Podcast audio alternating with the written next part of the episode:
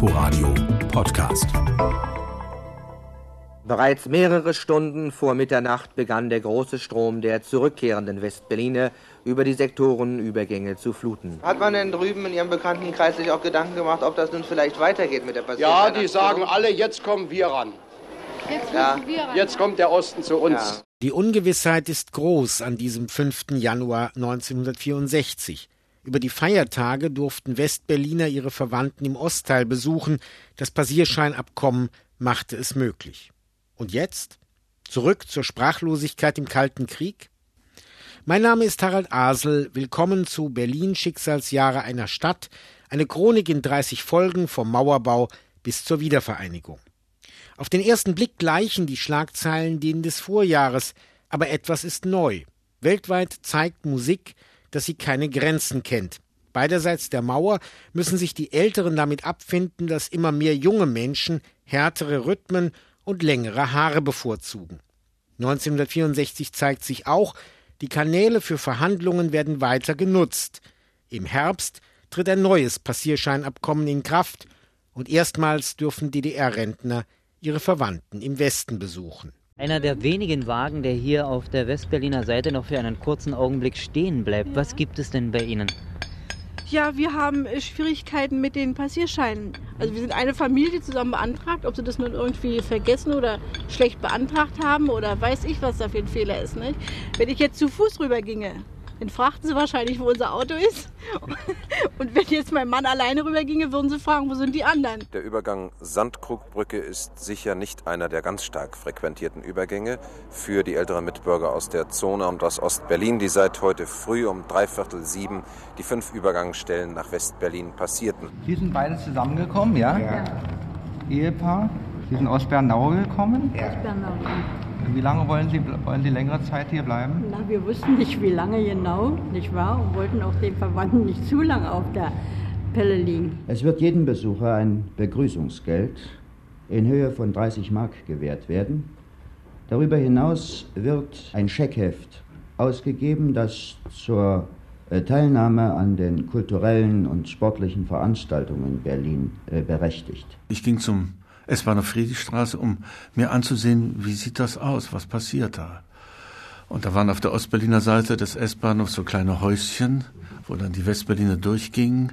Dann auf der Ostberliner Seite standen die Verwandten und äh, man fiel sich um den Hals und die Leute weinten und ich sah zu und hätte beinahe ein bisschen mitweinen können und müssen, äh, obwohl ich keine Verwandten hatte. Wolfgang Thierse ist damals 21 und als Student der Kulturwissenschaften und Germanistik neu in Berlin.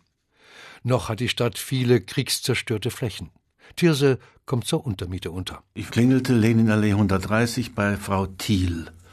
Und sie öffnete, und es war eine alte Frau, schon schwer und dick, und äh, sie fragte mich ein bisschen aus, woher ich komme und wo ich geboren bin. Und als ich sagte, ich bin in Breslau geboren, dann strahlte sie, denn sie war auch aus Breslau.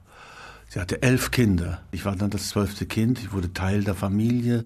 Und äh, wenn ich am Wochenende da war und büffelte, dann klopfte sie öfters Sonntagmittag an die Tür und fragte, Herr Thiers, ich habe noch ein bisschen Kartoffeln und Soße übrig.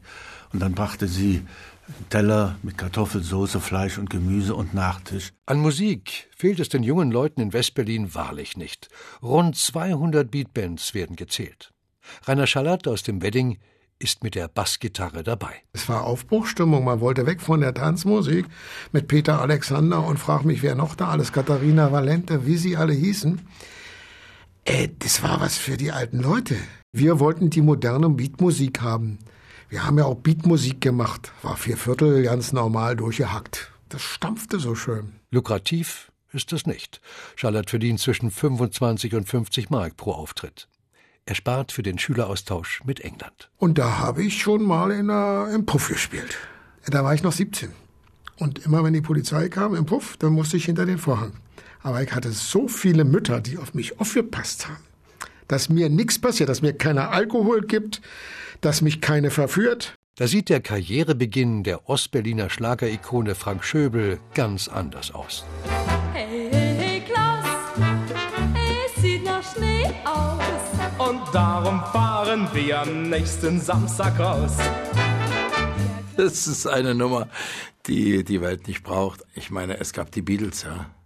Sowas wollte man nicht unbedingt singen als junger Mensch. Aber es war lustig und wir haben damit sogar die Tippparade, die wahrscheinlich sehr viel früher als die Hitparade war, die Tippparade gewonnen, weil wir wahrscheinlich frisch und nett und fröhlich waren. Doch es ist nicht alles frisch und nett und fröhlich in der Ostberliner Kulturlandschaft. Der neue Film des Regisseurs Konrad Wolf wagt sich an ein brisantes Thema, eine Liebesgeschichte vor dem Hintergrund der deutschen Teilung. Der geteilte Himmel.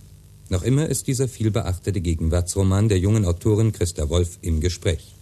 Gestern Abend ist der gleichnamige DEFA-Film im Berliner Filmtheater Kosmos uraufgeführt worden. Ich persönlich äh, habe den Film nicht unter den Aspekt gedreht, einen Film über das geteilte Deutschland zu drehen.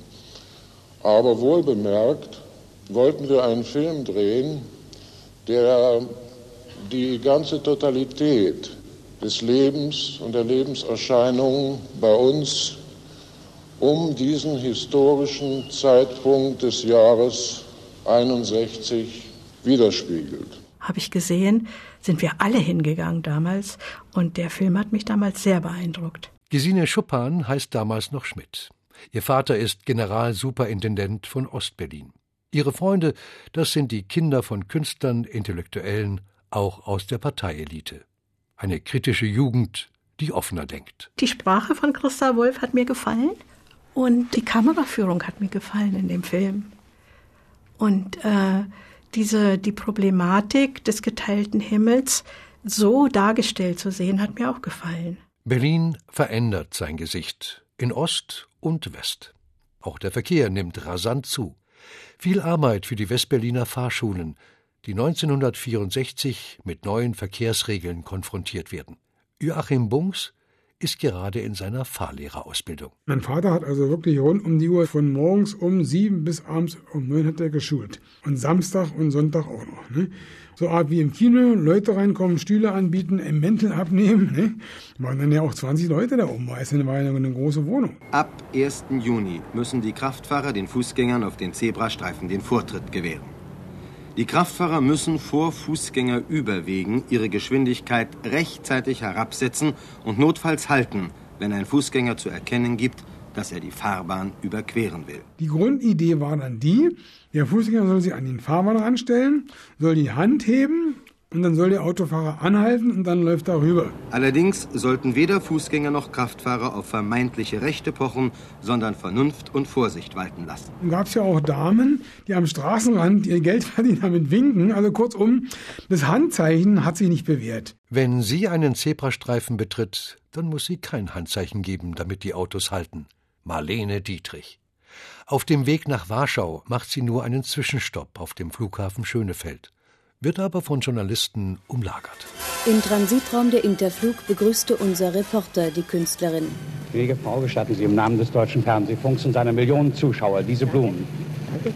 Würden Sie einige Worte für unsere Zuschauer sagen? Ich sage Grüß Gott. Guten Tag, wie geht's euch? Wortgewaltiger erscheint da ein anderer Gast, Martin Luther King. Der US-amerikanische Bürgerrechtler und Baptistenprediger besucht im September Berlin. West und Ost. For here on either side of the wall are God's children, and no man-made barrier can obliterate that fact. Denn hier sind auf beiden Seiten der Mauer Gottes Kinder und keine durch Menschenhand gemachte Grenze kann diese Tatsache auslöschen. Das sagt Martin Luther King in der Westberliner Waldbühne. Am 13. September will er nach Ostberlin. Doch am Morgen wird ein Flüchtling im Mauerstreifen angeschossen, kann von der US-Militärpolizei in den Westen gezogen werden. Martin Luther King eilt zum Tatort, bleibt aber trotz aller Warnungen bei seiner Absicht, in der Marienkirche auf dem Alexanderplatz zu predigen. Die amerikanische Botschaft wollte das eigentlich auch nicht, dass er rüberfährt in den Osten, wegen der Sicherheit.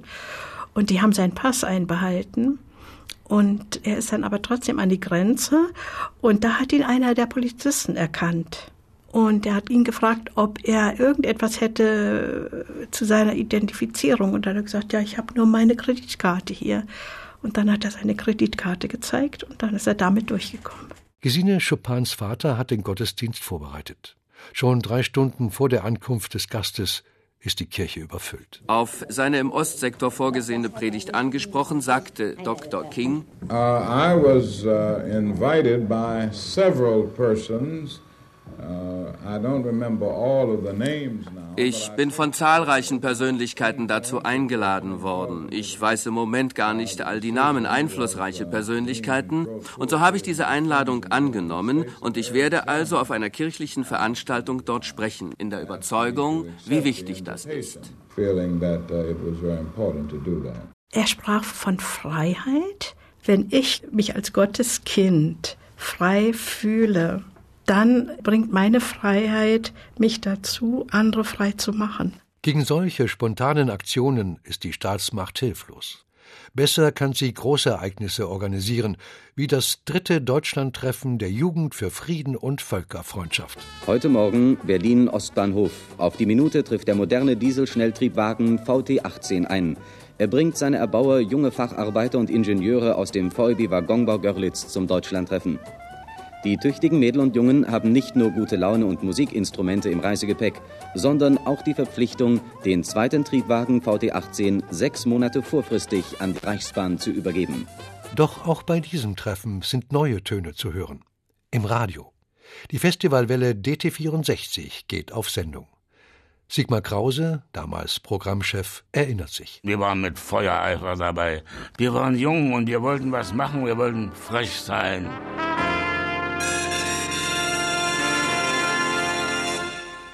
Hallo junge Leute, hier ist DT64, ihr seid auf der goldrichtigen Welle. Liebe Freunde, ich möchte mich erst vorstellen, ich heiße Gerd Eisler, bin der Vorsitzende des staatlichen Rundfunkkomitees und wünsche euch im Namen aller Mitarbeiter des Rundfunks und des Fernsehens einen herzlichen Empfang. Und zwar tue ich das über die Ätherwellen eures Senders DT64. Es war die Zeit, als die Beatles Furore machten. Und die wurden überall gehört und die wurden selbstverständlich auch in der DDR gehört. Und es gab viele Treffen mit dem damaligen Chef des Rundfunks und wir haben ihm gesagt, die Jugend, die hierher kommt, wird die Beatles hören. Da können wir machen, was wir wollen. Wenn sie sie hören, sollen sie sie bei uns hören. Das hat den überzeugt und da hat er gesagt, ich hab's doch im Ohr. Na, dann spielt sie. Für das Deutschlandtreffen noch einmal wünsche ich euch so viel Freude und so viel Spaß, dass es für zehn Jahre ausreicht. DT64 kann weitermachen. Genauestens beäugt und gerne gemaßregelt von den Funktionären der FDJ.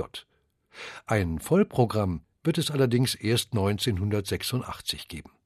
Am Deutschlandtreffen haben auch Jugendliche aus dem Westen teilgenommen, die ihre zwiespältigen Eindrücke so formulieren. Wir haben die Freunde drüben gefragt, warum wir keine Stadtpläne in der Hand haben dürfen, die die Mauer äh, eingezeichnet hatten.